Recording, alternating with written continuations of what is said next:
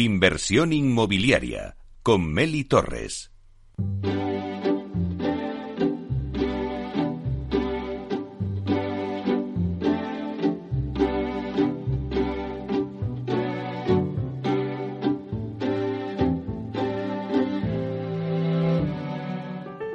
Inversión inmobiliaria. Comienza el debate.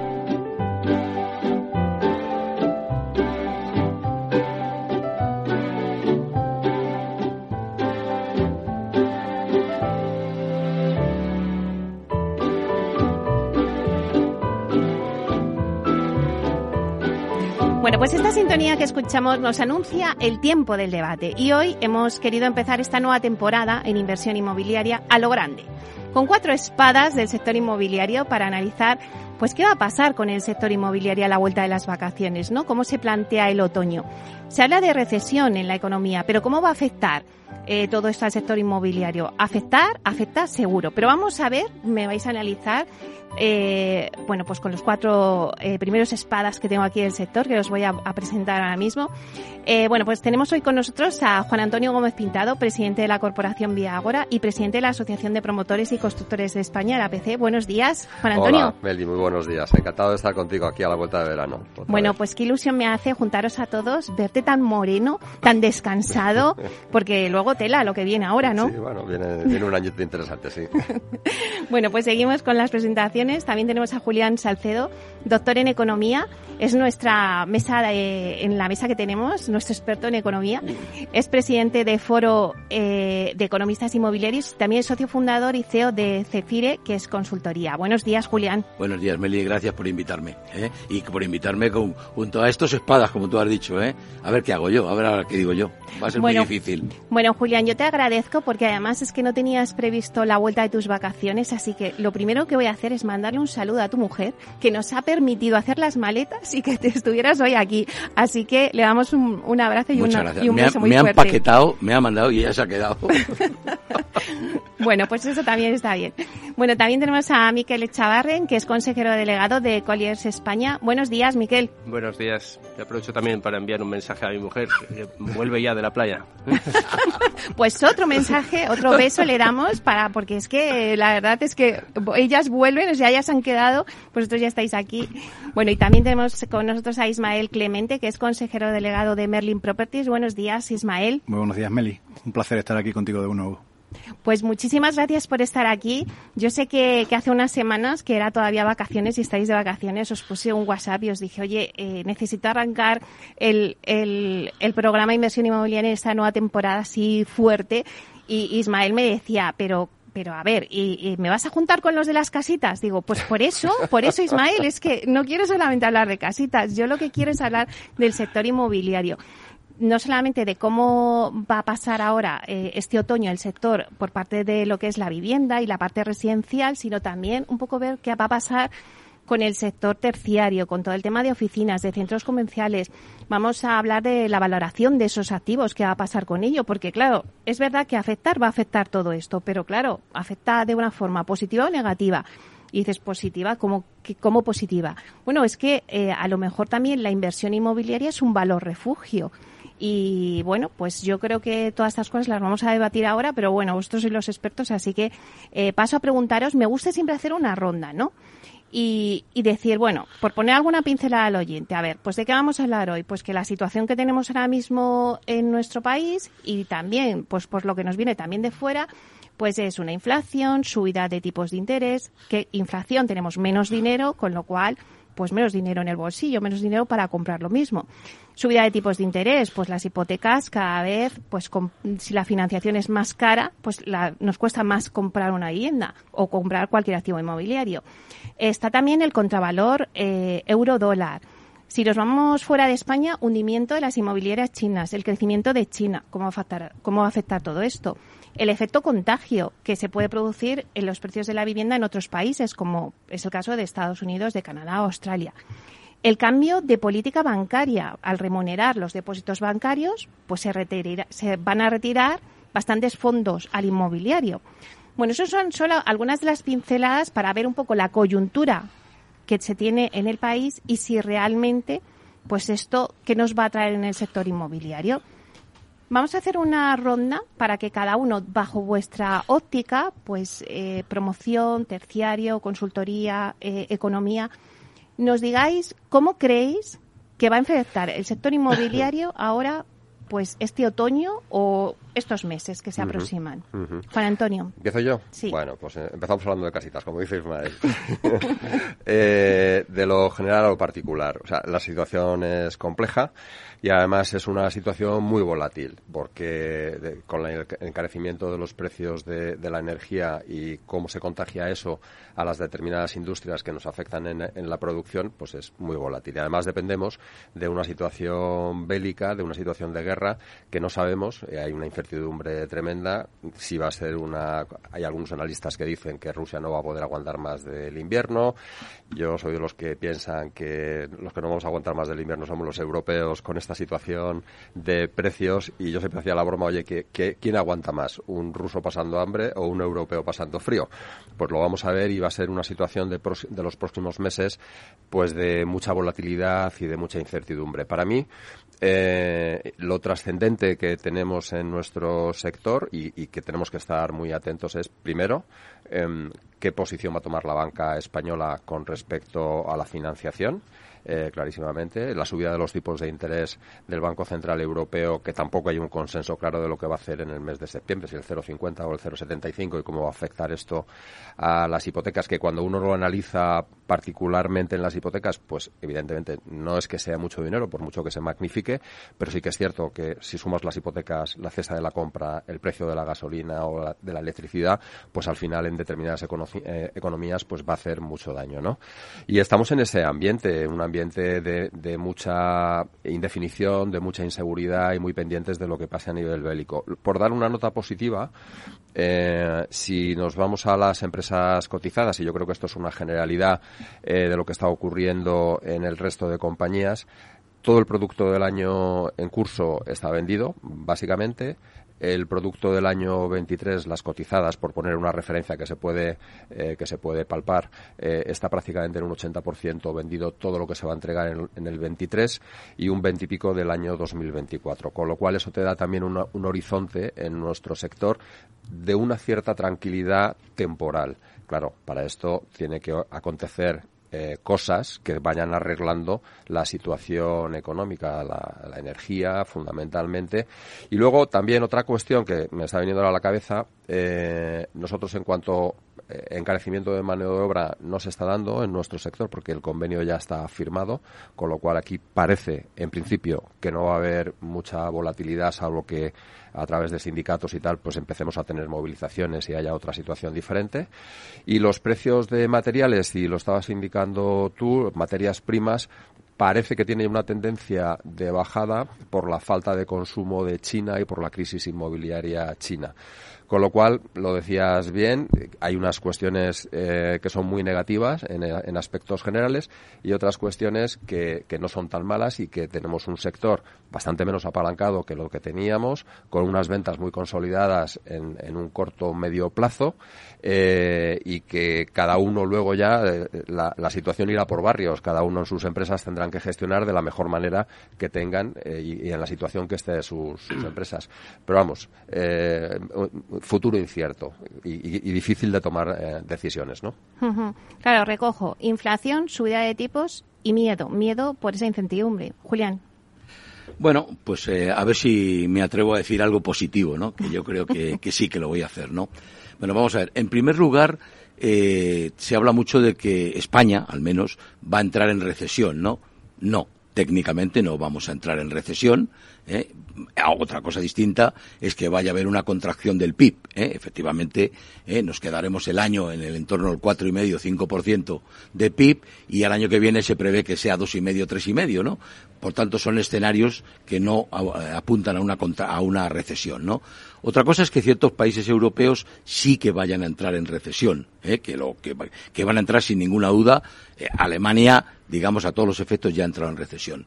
Pero fijaros que eh, eh, cuando hablamos de otros eh, impactos que puede haber como los tipos de interés que están subiendo, ahora todo el mundo está alarmado con el Euribor que ya está en el 1,8, mi escenario es que cerrará por encima del 2 eh, y probablemente incluso el 2,5 a finales de año, Los tipos de interés reales son negativos. Quiero decir, vamos a explicarle, a, decirle a la gente que invierte, a los inversores, que con tasas de inflación del 10, decía alguno que a lo mejor el gobierno sube las pensiones con el IPC de noviembre al 7, yo creo que estará por encima del 7, pero es igual, 7, 7 y medio, es muy superior a los tipos de interés que se están cobrando para financiar operaciones. Tipos de interés reales negativos favorecen la inversión. Otro factor eh, digamos, eh, positivo la debilidad del euro respecto del dólar, ¿no? Debería de posibilitar que aquellos que no compran en, en, euros, sino que eh, el dólar o cualquier otra moneda, incluso los países escandinavos que no manejan la moneda única, debería de, de, favorecerles. Por tanto, yo creo que hay muchos factores positivos para nuestro sector inmobiliario en España, incluyendo uno ¿eh? que puede parecer un chiste, ¿no? Y es que las épocas inflacionistas, y yo creo que vamos a vivir una época de larga inflación, ¿eh? no va a durar tres meses ni tres años, o sea, hemos entrado en un periodo prolongado de inflación, ¿no? ¿Eh? Pues es que la inflación es buena para repagar las deudas, ¿verdad? Es decir, que si todo sube, hombre, hay que subir también un poquito los salarios, ¿verdad? Pero claro, no, si yo contraigo una, una deuda hoy ¿eh? y resulta que la inflación sigue en tipos del 7, el 8, el 10, 3, 4, 5 años seguidos, al menos esos 3, 4, 5 años, a mí el esfuerzo que tengo para hacer frente al pago me disminuye, ¿no? ¿Eh? Bueno, todo eso son, alguno negativo voy a dar, y son los dos que yo creo que son básicos para favorecer o limitar la inversión inmobiliaria. Y es, uno, es la inseguridad jurídica. Aquí, pues, en cualquier momento nos cambian una ley y se acabó o prorrogan una medida que iba a durar hasta septiembre, luego hasta diciembre, y ahora sabemos, y por otro lado, lo que es la inestabilidad institucional, ¿no? Eh, eh, eh, en las elecciones ya están a la vuelta de la esquina, todo el mundo habla de que ya estamos en elecciones, ya todas las medidas son electorales, eso no favorece a las inversiones. Perdón por haberme extendido. ¿eh? Lo dejamos ahí. Miquel. yo creo que tenemos primero que, que relativizar. hemos vivido, quitando los años de la pandemia, unos años absurdos desde el punto de vista del coste del dinero. Eh, y de eh, los bancos centrales eh, en Europa y en Estados Unidos dándole a la máquina a hacer papelitos y que algo tendrán que ver también con la inflación que, que, que, estamos viviendo. Entonces, ahora el, el, dinero empieza a costar, a costar porque estamos en un entorno más, más incierto. ¿no? Yo que soy un obseso en verano de subirme a una tabla y darle al remo eh, haciendo paddle surf, pues estamos en una situación en la que de todo un verano en el que el agua era calentita y, uno podía, hasta el más tonto se mantiene encima de la tabla, pues ahora hay olas y el agua está fría. Entonces es el momento de los, los que reman bien. O sea, es el momento de los buenos gestores, de los buenos asesores y donde no todo es obvio y no todo es que yo ofrezco más precio y me lo llevo. ¿eh? Eh, ahora hay que discriminar dónde se puede crear valor, porque las rentabilidades empiezan a subir o se van a exigir los inversores mayores rentabilidades y, eh, y también la opción que están tomando algunos gestores de fondos dice pues wait and see que, se dice mejor en inglés que decir pues no hago nada pues tampoco eso no, no pueden estar eternamente entonces los van a echar a todos entonces ahora es cuando el mercado se pone más complejo y donde no quiere decir que no haya oportunidades. Sigue habiendo muy buenas oportunidades, pero hay que saber gestionarlas y hay que saber eh, tratarlas. Y luego, algo que me gusta también comentar, hay que distinguir entre la teoría y la práctica. ¿eh? Es decir, la, ¿qué nos dice la teoría? Pues que si el coste de la rentabilidad de los bonos eh, soberanos pues sube y la inflación sube, las yields de los activos en renta suben. Y dice, bueno, pues entonces eh, la teoría te puede llegar a decir pues que ahora los activos valen un 15 o 20% menos. Vale, sal a intentar comprar, a ver si te los venden con un 15 o 20%. Es decir, y luego hay activos y activos donde los inquilinos eh, solo están en esos activos y donde solo salen a la venta cada 5 o cada 10 años en esa ubicación. Por eso es más complejo y, y, la solución eh, apocalíptica, que por cierto para muchos analistas eh, hoy, hoy, hoy se terminaba el fin del mundo, eh, el, el 1 de septiembre, la, de decir, oye, pues no hay que invertir en nada, los activos, el precio se, se derrumban, y vale, ponte a la cola que no te vas a comer un colín, ¿no? Entonces, eh, algo positivo, yo, positivo es que todavía estamos 1 de septiembre y no, y no nos hemos olvidado de vacaciones, ¿no? Pero yo creo que sí es un mercado mucho más complejo, mucho más interesante y donde va a seguir eh, pudiéndose hacer negocios, eh, por supuesto, y donde no creo tampoco que la banca eh, sobre reaccione a esta situación. De hecho, como muestra un botón, acabamos de cerrar una refinanciación, una financiación sindicada de un centro comercial por treinta y tantos millones de euros con banca española y la financiación de un paquete de oficinas por doscientos y pico millones de euros, fundamentalmente con banca española. no estamos viendo una sobrereacción y esto no es una crisis inmobiliaria, no es una crisis financiera, es una crisis geopolítica, eh, energética y bélica. Eh, bueno, pues vamos a, a tener que surfear la próxima ola y hablar de tempestades o de la ola siguiente, pues ya veremos. ¿eh? Bueno, luego vamos a hablar cómo, cómo afecta. Eh, esta recesión eh, económica al valor de los activos, pues a la liquidez y a la rentabilidad. Ismael. Bueno, yo, eh, como en todas estas ocasiones en las que con muchísimo tiempo de antelación se prevé el futuro, normalmente la previsión de futuro suele ser errada. Entonces, no sé lo que viene, es imposible predecirlo con exactitud, pero yo estoy relativamente tranquilo. Es decir, creo que eh, vivimos una situación en la que la economía está en general muchísimo mejor preparada de lo que ha estado nunca para aguantar lo que venga. El sector bancario está muy saneado. Familias y empresas están extraordinariamente saneadas. Eh, el nivel de depósitos está prácticamente en un trillón eh, y es el nivel de depósito de familias, lo cual es extraordinario y el problema que tengamos enfrente va a ser sobre todo un problema del sector público, porque al sector público el gasto corriente le va a aumentar, le va a aumentar el gasto por, eh, por intereses, es decir, en, las cuentas del Estado obviamente pues se aumentarán el pago por intereses porque irá paulatinamente, aunque eso no ocurre de la noche a la mañana, pero irá aumentando poco a poco el coste medio de su deuda a su vez le va a aumentar el gasto por inversión, porque va a tener que invertir, por ejemplo, más en defensa, que no era algo que estuviese previsto y que ahora va a haber que hacer. Eh, y entonces peligrando un poco las finanzas del Estado, pues es verdad que hay toda una red de subsidios amparada por el Estado que, claro, pues eh, va a costar más atender. Entonces, lo preocupante ahí es ver qué reacción va a tener el Estado. A mí lo único que me preocupa realmente de lo que pueda venir ahora es cómo reacciona el Estado ante la situación. Si el Estado reacciona de una forma razonable, eh, tranquila y recurriendo más a la ayuda del sector privado para hacer las cosas que mm, tiene necesariamente que hacer, o si reacciona de una forma más expropiatoria o yo estoy fastidiado pero veo que familias y empresas están bien, pues lo que hago es que le trinco la pasta a familias y empresas eh, apelando a mi autoridad. ¿no? Ese, ese principio de autoritarismo que últimamente cada vez es mayor por parte de los estados de todo el mundo yo creo que los, los, años de máxima libertad en el mundo probablemente fueron los 90, 2000, pero desde entonces los estados han ido cada vez más ganando cuotas de poder y cada vez son más autoritarios en sus decisiones y eso no son buenas noticias obviamente para la libertad de, de los ciudadanos. En cuanto a cómo pueda afectar a nuestro sector, hombre, obviamente nuestro sector está íntimamente ligado a la economía, pero funciona con un decalaje razonable. Es decir, que eh, si hubiera destrucción neta de empleo, al final te cae la ocupación de Si hubiera menos eh, capacidad adquisitiva por parte de familias, obviamente te cae el consumo en centros comerciales.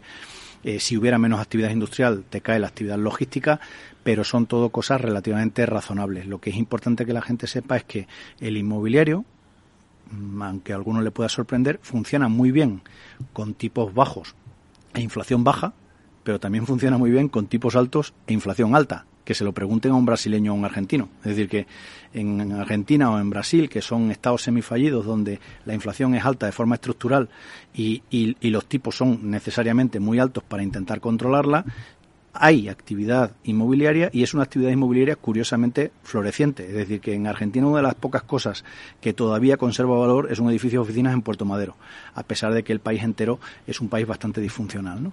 Entonces, tranquilidad y buenos alimentos, yo creo que en los próximos meses iremos tomando decisiones, el 99% reflexionadas y un 1% con un puntito de improvisación, en función de cómo veamos que hay que irse adaptando tácticamente a los tiempos, pero yo no veo tampoco que vayamos a, a tener una hecatombe ni a sufrir, eh, que ya llevamos unas cuantas en el pasado. Mucho más preocupante para mí fue la crisis del COVID, que para esa no me habían preparado en la universidad, que esto que lo que podría ser es una crisis económica, pero para eso sí que te han preparado en la universidad. Bueno, una vez hechas cada una de vuestras opiniones, yo sí que veo que hay algo importante y es que cuando hablamos del sector inmobiliario y de activos inmobiliarios, da igual sea promoción, oficinas, al final es el suelo, ¿no? Entonces yo sí que veo algo que, que no habéis comentado y que la verdad es que sí que me preocupa en el sentido de que tenemos esta actual coyuntura económica, pero realmente hay disponibilidad de suelo y cuál será su precio, eh, porque eso va a determinar mucho la evolución del sector.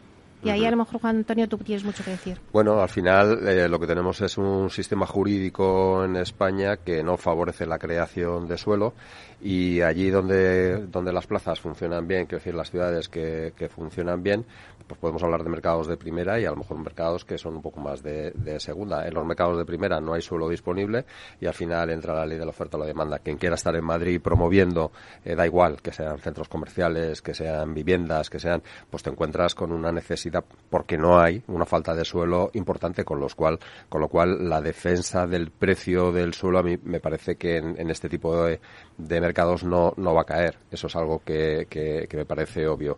Otra cosa será en otro tipo de de mercados, pero que esto siempre ha sido así, haya crisis o no haya crisis. Hay unas plazas que funcionan estupendamente, me refiero a nivel comercial, y la necesidad de suelo es imperiosa, con lo cual los precios suben, y en otras, pues que hay más disponibilidad de suelo porque hay menos, menor intención. Hablabas esta, que has estado en Talavera, pues Talavera es un mercado, yo diría que fallido a nivel inmobiliario en el residencial, y te das cuenta, pues que, que y está cerquita de Madrid, pero te das cuenta que funciona de una manera diferente. Insisto, da igual que estés en crisis o no. Eh, allí donde hay esa necesidad de, suelo por la dificultad de generación de suelo finalista que tenemos en nuestro país y que no terminan las administraciones de, poner el cascabel al gato y de hacer leyes que sean capaces de dar respuesta a, las compañías y al ciudadano, pues seguirá siendo así. Con lo cual yo no, en, estas plazas no preveo caídas de precios. Bueno, pues vamos a coger un poquito de aire y volvemos nada, en unos minutos.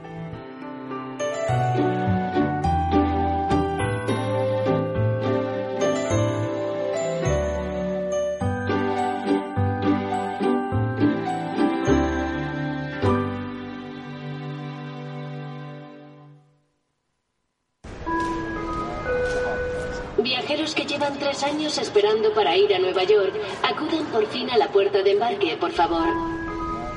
Volvemos a disfrutar de un verano sin restricciones. Y en Renta 4 Banco queremos celebrarlo sin límites. Llévate un 1% de tus aportaciones para operar en bolsa o un 33% de descuento en comisiones de fondos. Y todo sin límite de cantidad. Entra en r4.com y paga menos por tu inversión. Solo durante el verano. Renta 4 Banco. ¿Quieres más? Consulta bases legales en r4.com.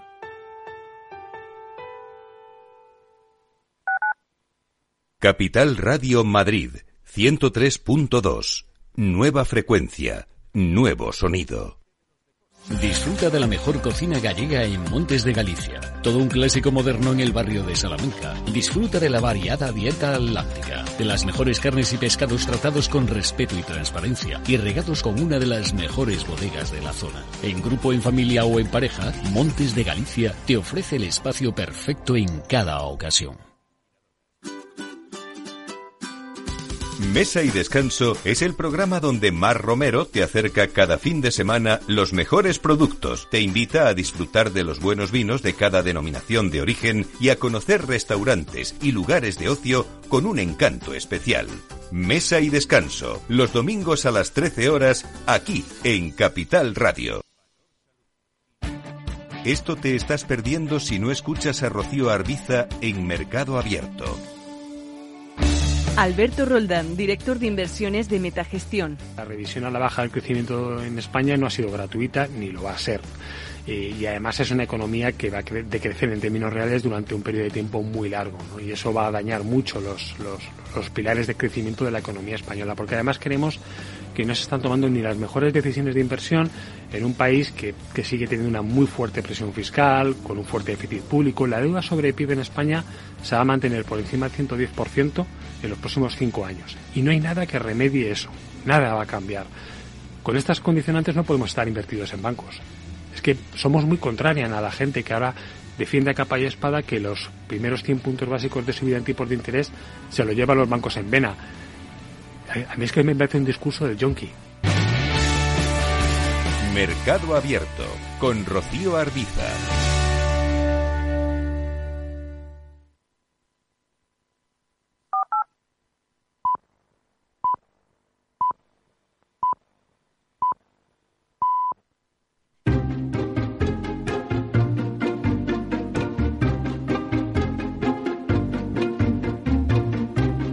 Inversión inmobiliaria con Meli Torres.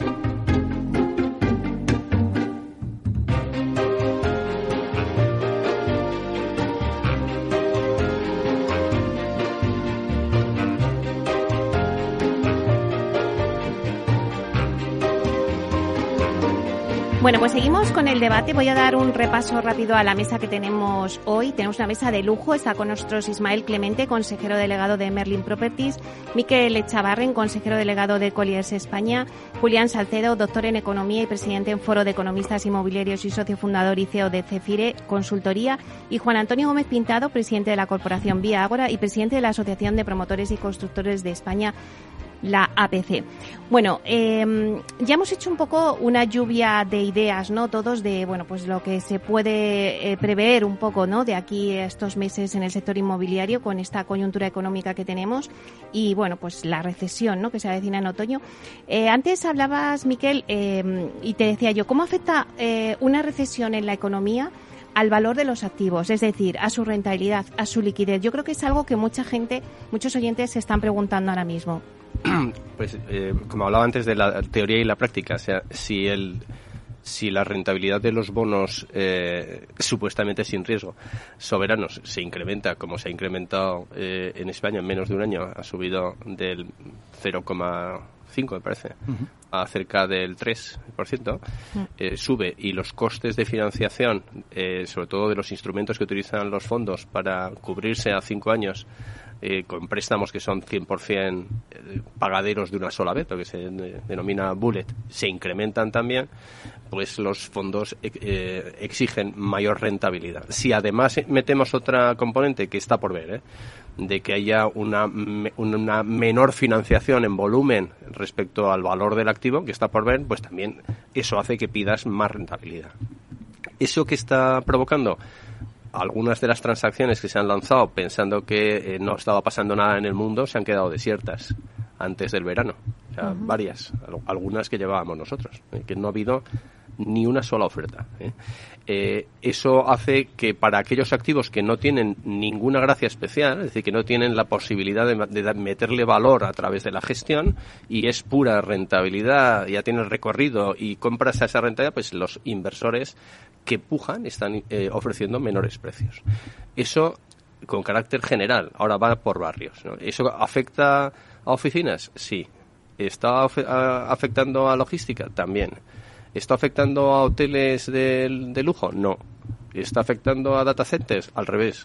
está, subiendo de, precio como la espuma. Centros comerciales, pues es que ya venían de una situación en la que no había rentabilidades. Hace un 12 meses no había transacciones. Por lo tanto, tampoco le está, tampoco le está afectando. ¿no? Y, y luego hay que diferenciar entre el valor teórico o el valor de algunas transacciones y quién es el que vende y quién es el que compra. ¿no? Entonces, ahí, en este mercado hay mucho fondo que tiene una vida finita en cuanto a sus decisiones de eh, no los gestoras pero sí los eh, instrumentos eh, los vehículos para comprar. Entonces si tienes entre 5, 6, 7 o 8 años para liquidar tus activos y te toca ahora pues tendrás que ajustarte a los precios había alguna transacción. Y luego hay mercados en los que se ajustan los precios mucho más rápido que, que los de que los eh, que el español o algunos europeos ¿no? en Estados Unidos muy rápidamente las yields se han ajustado al alza entre 25 y 50 puntos básicos. Ha habido algunas transacciones un- muy recientes de, de algunas naves logísticas eh, con un extraordinario inquilino que se ofrecían al 3,85 y tres semanas después se han cerrado al 5. Es decir, eso es, digamos, la tendencia general. Luego hay que mirar eh, por, por barrios Mm. y también hay que diferenciar pues, entre sociedades patrimoniales, pues que no tienes la obligación de vender, y aquellos fondos que les llega la hora y tienen que vender ahora o como mucho tienen pueden prolongar uno o dos años su decisión de venta. Ismael, estás asintiendo con la cabeza. Bueno, lo que mucha gente quizás no se da cuenta es que son dos factores los que juegan. Por una parte, la corrección de la tasa de capitalización, pero por otra parte, la indexación de las rentas. Entonces, por ejemplo, nosotros ahora en el mes de junio, cuando hemos hecho la retasación de activos, pues nos hemos encontrado con la sorpresa, y no te diría que agradable, porque oye, cuanto antes ajustemos valor de activos, todos más contentos, pero nos hemos encontrado con la, con la situación en- de que, curiosamente, a, a pesar de que se ha expandido la tasa de capitalización, como el volumen de rentas a, a descontar ha aumentado, pues eh, el valor, curiosamente, de los activos, de forma pequeña, pero ha aumentado. Y vamos a ver qué pasa a final de año, pero es que tiene pinta de que puede ser lo mismo. Porque al final, obviamente, la cartera se va indexando, la, la inflación te va entrando por, por la parte de arriba de la cuenta de resultados y a medida que vas ajustando los valores de capitalización, puede o puede no compensar ese, ese, efecto. Entonces vamos a ver qué es lo que pasa en, lo, en los próximos años. Esta mañana leía un informe muy interesante de Morgan Stanley que daba a Madrid quizás como la mejor ciudad europea en cuanto a ajuste, porque también parte de las tasas de capitalización más altas. Es decir, que, es que al final en París están en un 2,4. Aquí en Madrid, pues estamos teóricamente en un 3,3, que yo creo que es más teórico que real, eh, de tasa de capitalización media. Parece una tontería, pero es brutal la diferencia. O sea, si tú a, a una, a, a, una tasa de capitalización del 2,4 le metes una inflación del 10, mejora 0,24 cada año, pero una tasa de capitalización del 3,3 con una inflación del 10 mejora 0,33 cada año. En dos años ha mejorado 0,6, ya se ha puesto en el 4. Entonces, bueno, pues eh, vamos a ver qué es lo que va pasando con el valor de los activos en los próximos años. Por cierto, ¿a quién le importa que suba o baja, eh, que baje el valor de los activos al endeudado? Porque lo que te, a lo que sí que te afecta es la, al, ratio de loan to value. Pero si tú tienes un ratio de loan to value relativamente sano, como muy bien dice Miquel, ese patrimonial que tiene una, una tasa de, de endeudamiento controlada, pues, porque le suba o le baje el valor teórico de los activos, no se va a ver obligado a venderlo y por tanto no va a generarse un mercado de inversión distrés como el que sí se generó con la gran depresión financiera en 2008. Uh -huh. digamos, que eso es importante, el, el, el problema, entre comillas, ¿no? o la cuestión afecta a mercados o a activos con una yield muy, muy, muy baja o absurdamente baja. Entonces, uh -huh. eh, residencial sí, alemán. El residencial alemán o, o, o, oficinas en Frankfurt, en Frankfurt que se han cerrado pues al 2%. ¿no? Entonces, eh, por mucho que aumentes las rentas al 10% o el 9% o la inflación que tengan los alemanes, no compensas una subida de 25 o 50 puntos básicos ni de lejos. Uh -huh. Eso, Julián, es eh, antes cuando hablabas de lo positivo y lo negativo, ¿no? Esas son las, las luces y sombras que hay en esta coyuntura económica que, que afectan al sector inmobiliario, ¿no? Sí, bueno, eh, permíteme que, diga dos cosas, ¿no? En primer lugar, le has hecho una pregunta a Juan Antonio eh, acerca del suelo y se ha eh, referido fundamentalmente eh, a todos los suelos, pero específicamente al residencial, yo creo, ¿no? Y mucho más al finalista, ¿no? Que siempre es escaso. Sin embargo, yo creo que en épocas de incertidumbre, como la que nos encontramos ahora mismo, o inestabilidad económica, el suelo es un activo siempre para invertir. Claro, siempre pensamos en suelos residenciales eh, y finalistas, o por lo menos casi finalistas, ¿no? Pero el suelo rural, y algunos de ese oído que tienen por ahí, no existe y está a un precio espectacularmente alto, lo cual significa que el que tiene recursos está comprando suelo rural, ¿eh? que a lo mejor hoy no sirve para usos eh, inmobiliarios propiamente dichos, pero está invirtiendo en suelo, ¿verdad? Por tanto, cuidadito, ¿eh? que cuando ese suelo rural sube, evidentemente también arrastra al resto del suelo, ¿verdad? Primer punto. Y luego, en cuanto a lo que han comentado Miquel y Ismael sobre la rentabilidad y el precio de los activos de inversión, claro, aquí hay que decir que efectivamente tradicionalmente se considera que cuando sube el bono y por tanto cuando sube la tasa de descuento, esto es una fórmula matemática, ¿eh? y cuando sube la tasa de descuento, pues efectivamente el valor actual del activo baja, ¿no? Esto es eh, impepinable, no se puede manejar de otra forma eh, desde el punto de vista financiero, ¿no? Pero claro, el precio realmente de un activo que está destinado a la inversión es fundamentalmente dependiente de las expectativas, ¿no? Por tanto, eh, Ismael, que no lo ha dicho, pero que es una SOCIM y por tanto se dedica al negocio de, de, activos en renta, ¿eh? si tiene buenos contratos, si tiene contratos a largo plazo, ¿eh? si están indexados al IPC o a otra referencia que le va a permitir subir mucho, pues claro, lo acaba de decir él, ¿eh? si resulta que sus rentas suben al 7% anual o al 5%, ¿eh? pero los tipos de interés, que son el descuento, están al 2 o 2%, pues, pues va en carroza, o sea, quiero decir, a ver cuántos años más dura esto, ¿no? Y eso es fundamental. Claro, a eso le falta otro factor, que es el final, ¿no? Y es el valor residual del activo, ¿no? Entonces, sí que es verdad que tenemos que pensar en un horizonte a medio y largo plazo, que ya sabemos la teoría de los ciclos inmobiliarios y No sé en qué parte del ciclo estamos ahora mismo, en qué fase del ciclo, pero lo que sí que es verdad es que tarde o temprano cambiaremos el ciclo, ¿no?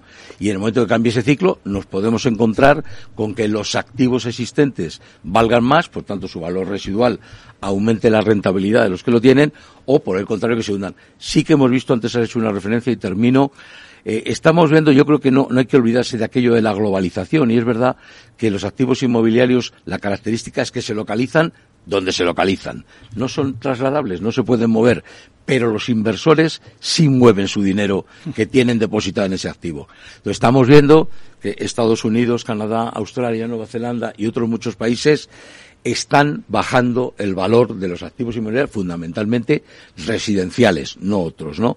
¿Eh?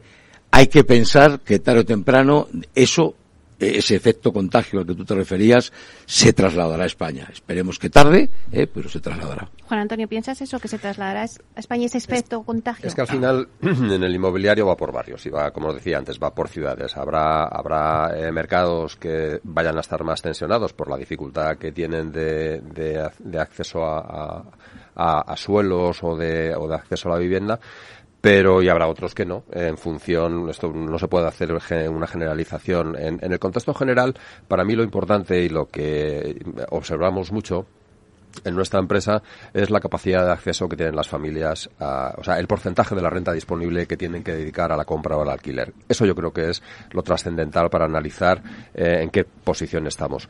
Siempre hablamos de, una, de un porcentaje, de una cifra que no se dedique más del 35 o 37% de la renta disponible de las familias al alquiler o a la compra de la vivienda.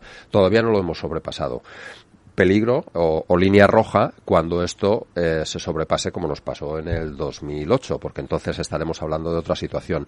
Pero hoy por el momento todavía no lo veo. Por eso decía al principio de mi intervención que para mí es importante eh, eh, la reacción de los bancos. Hoy lo que yo voy viendo es que a nivel de tipos de interés fijo están exprimiendo el último tirón de, de, tipos de interés fijo. estoy de acuerdo con ellos.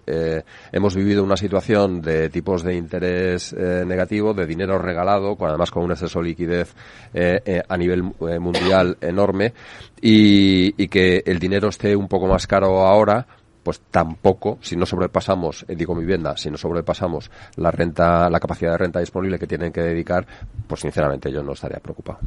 ¿Vosotros estáis de acuerdo en cuanto a la posición de la banca ahora mismo? Bueno, yo lo que es lo que estoy viendo, que no a estas alturas es cierto que va, muchos de los bancos ya tienen eh, cubiertos sus presupuestos en financiación y entonces están observando el mercado eh, con mayor tranquilidad, pero las operaciones que estamos cerrando nosotros de financiación no tienen nada que ver eh, con situaciones de crisis pasadas. De hecho, no hemos tenido que acudir eh, de forma significativa a financiación eh, de banca extranjera ni a financiación alternativa. O sea, y, no, y no hay una reducción de, de, valoraciones, son más prudentes a la hora, bueno, más prudentes siempre lo han sido. O sea, no se creen los excels con, con compresiones de yields a futuro y, tonterías de este tipo, pero, pero de momento no, no, no afecta, digamos, al mercado de inversión sí, eh, lógicamente, el mercado en su conjunto sí afecta, ah. pues si te tienes que cubrir en un swap a cinco años, pues te cuesta bastante más de lo que te costaba hace, hace seis meses. ¿no? Y, en ese sentido no, no prevemos nosotros que haya problemas de, de momento. ¿eh? Es decir, bueno, de momento si sigue una, la crisis esta energética durante bastantes más años y la guerra sigue durante más años, pues veremos un, entorno que ahora mismo no podemos ni imaginar. Pero Mel, fíjate, eh, para hacer referencia, a las últimas operaciones de, tipo fijo que se están haciendo en vivienda mm, están todavía en el 1,75, 2%, depende de las entidades financieras. Es que, claro, lo que tenemos que acostumbrarnos es que hemos tenido el dinero regalado y el dinero regalado toda la vida no se puede tener. Pero vamos, que tipos de interés al 1,75 fijos o 2%, pues es, como yo creo, muy asumible, ¿no? Ismael, eh, vosotros tocáis eh, distintos sectores, logística, em, eh, oficinas, centros comerciales. ¿Cuál es el sector que puede sufrir más si hay una recesión económica? Si hay una recesión como tal que afecta al poder de compra de la familia, el primer indicador, el primer sitio donde lo sufre siempre es en centros comerciales, que es el termómetro directo del consumo.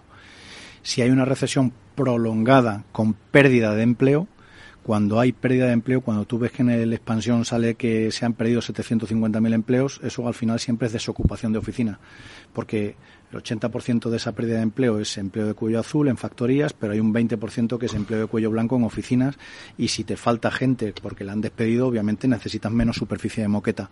O sea que va directo ahí a, a oficinas.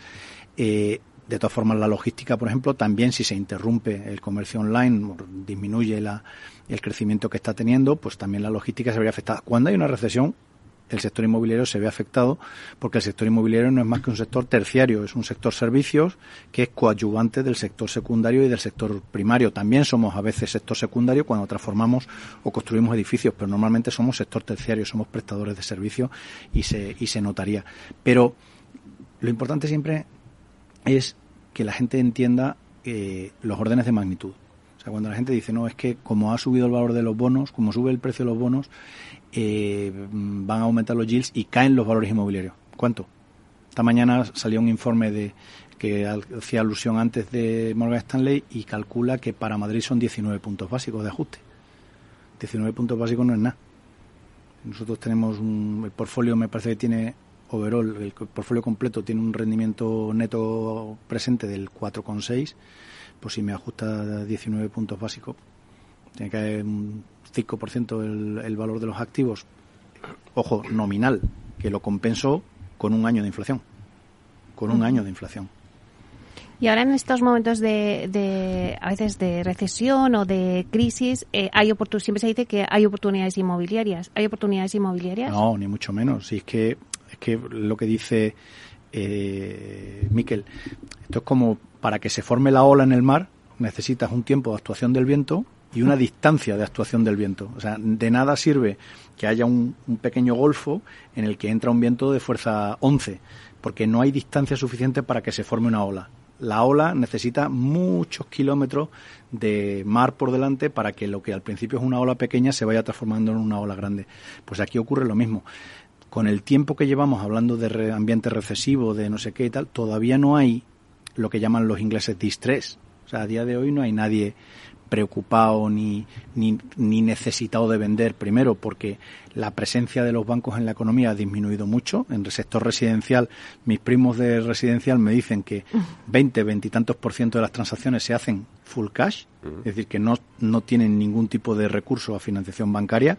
Esto es algo histórico en España y tiene que ver precisamente con ese aumento exponencial de los depósitos de las familias. Las familias tienen un montón de liquidez hay gente que no tiene liquidez y es a la que siempre hacemos referencia.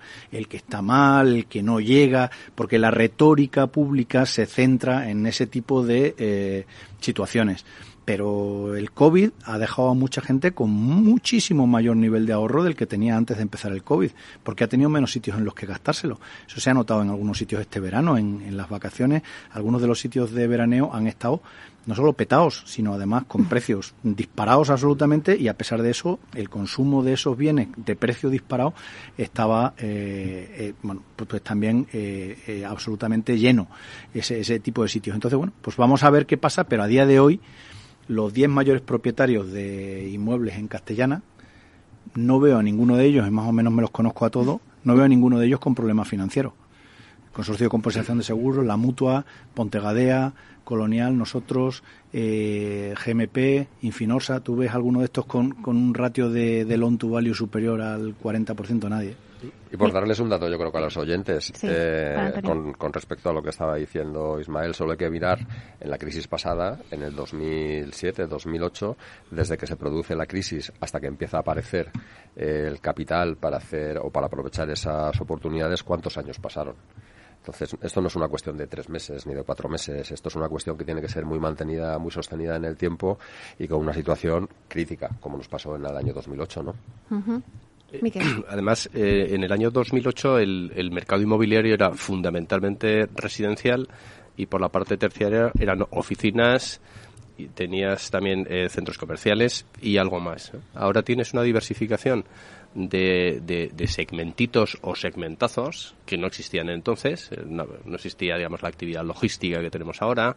El mercado hotelero estaba fuera del mercado de inversión institucional. Eh, no tenías un mercado de data centers. Probablemente la mayor oportunidad que hay ahora mismo eh, blindada contra inflaciones y, vaivenes de desarrollo de suelo y de creador, creación de valor añadidos en data centers. No tenías como tal mercado inmobiliario residencias de estudiantes, residencias eh, de, mayores, no tenías el desarrollo del build to rent. Es decir, el mercado en 14, 15 años ha evolucionado extraordinariamente y ahora dices, bueno, ¿y entonces esto cómo va a afectar al mercado inmobiliario? ¿A qué mercado? Al de residencias de mayores, nada al de data centers en nada, al de, al de a los hoteleros de lujo, o hotel de costa en nada. Eh, al build to rent, bueno, si es que es una de, en España tenemos una demanda infinita de, de, de, de viviendas decir, hay que tener mucho cuidado también cuando hablamos de mercado a mercado. Muchos de los oyentes siempre eh, pensarán que el mercado inmobiliario es la, es la vivienda. También otro, con, otro consejo que le acabo de dar a una compañera en la oficina que decía, ¿es buen momento para comprar una vivienda? Decir, si es la tuya, la primera vivienda, cualquier momento es bueno. Eso no es una decisión de inversión. Y cómpratela cuando la necesites y que, por cierto, los tipos de interés eh, fijos hoy probablemente son más baratos que los que te van a dar dentro de un año. Es decir, bueno, digamos que no, no hay que crear eh, una sensación absurda de generalización, hay que ser, eh, eh, yo creo que sincero, en la que la situación es compleja, mucho más compleja que hace, que hace un año, eh, pero que, digamos que la vida sigue. ¿eh? Lo que hay que ser es pues más, ana, más an, analista o más analítico y, y con una mayor, una cierta mayor prudencia. Claro, lo que ha dicho Miquel es importante porque eh, hay mucha gente ahora mismo que, que, dice, bueno, como los van a subir más los tipos de interés, pues vamos a comprar ahora, ¿no? Es el momento ahora, no lo vamos a dejar para más adelante. No sé si habéis notado eso, Julián. Bueno, vamos a ver, dejadme matizar un par de cosas. Miguel ha dicho algo muy importante eh, y es que eh, efectivamente ha diferenciado ya, que era algo que iba a hacer, entre lo que es la financiación que concede la, la, la banca para operaciones de inversión y él la ha matizado muy bien la vivienda no es una inversión.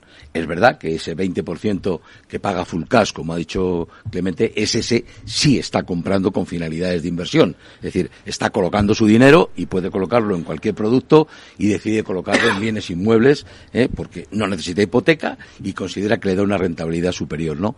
Pero yo sí que creo que la banca va a dificultar ¿eh?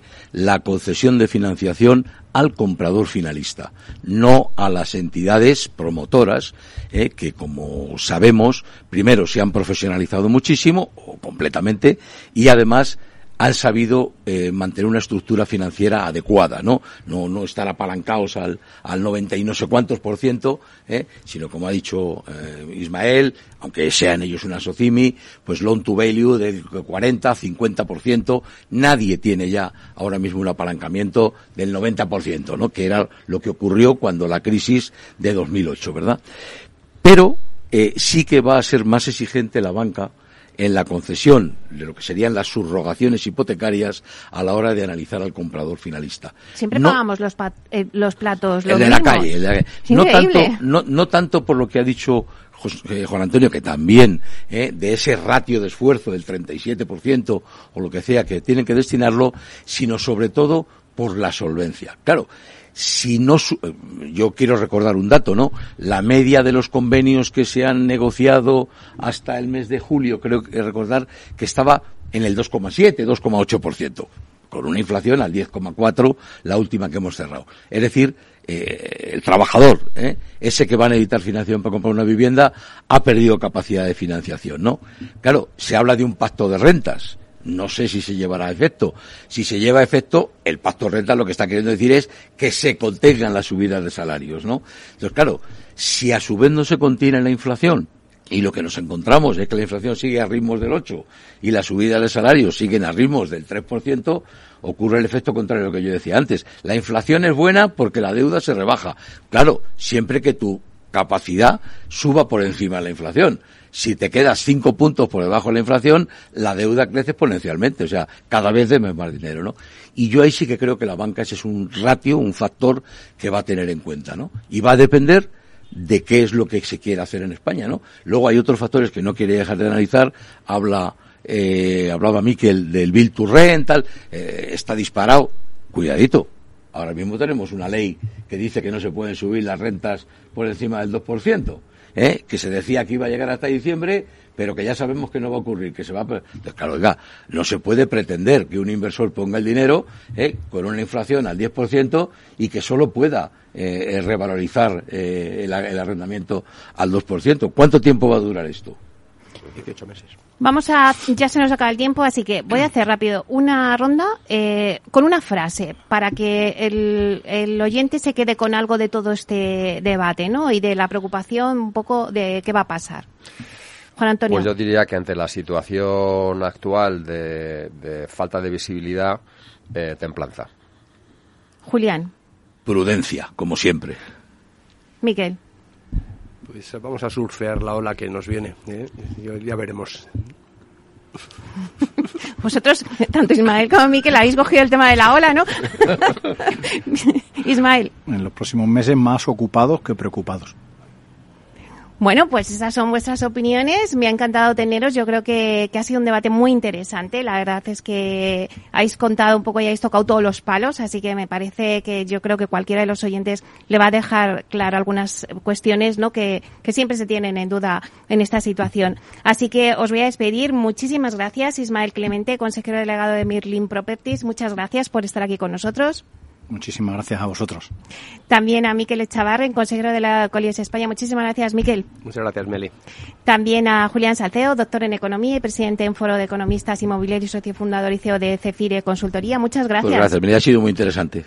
Y muchísimas gracias a Juan Antonio Gómez Pintado, presidente de la Corporación Vía Ágora y presidente también de la APC. Muchísimas gracias, Juan Muchísimas Antonio. gracias a ti, Meli. Bueno, y a ustedes, señoras y señores, que nos escuchan al otro lado de las ondas, gracias por estar aquí y compartir este espacio con todos nosotros. Gracias también de parte del equipo que hace posible este espacio, de Miki Garay en la realización técnica y de quien les habla, Meli Torres. Les esperamos mañana viernes de 12 a 1 en Inversión Inmobiliaria. Hasta entonces, que sean felices.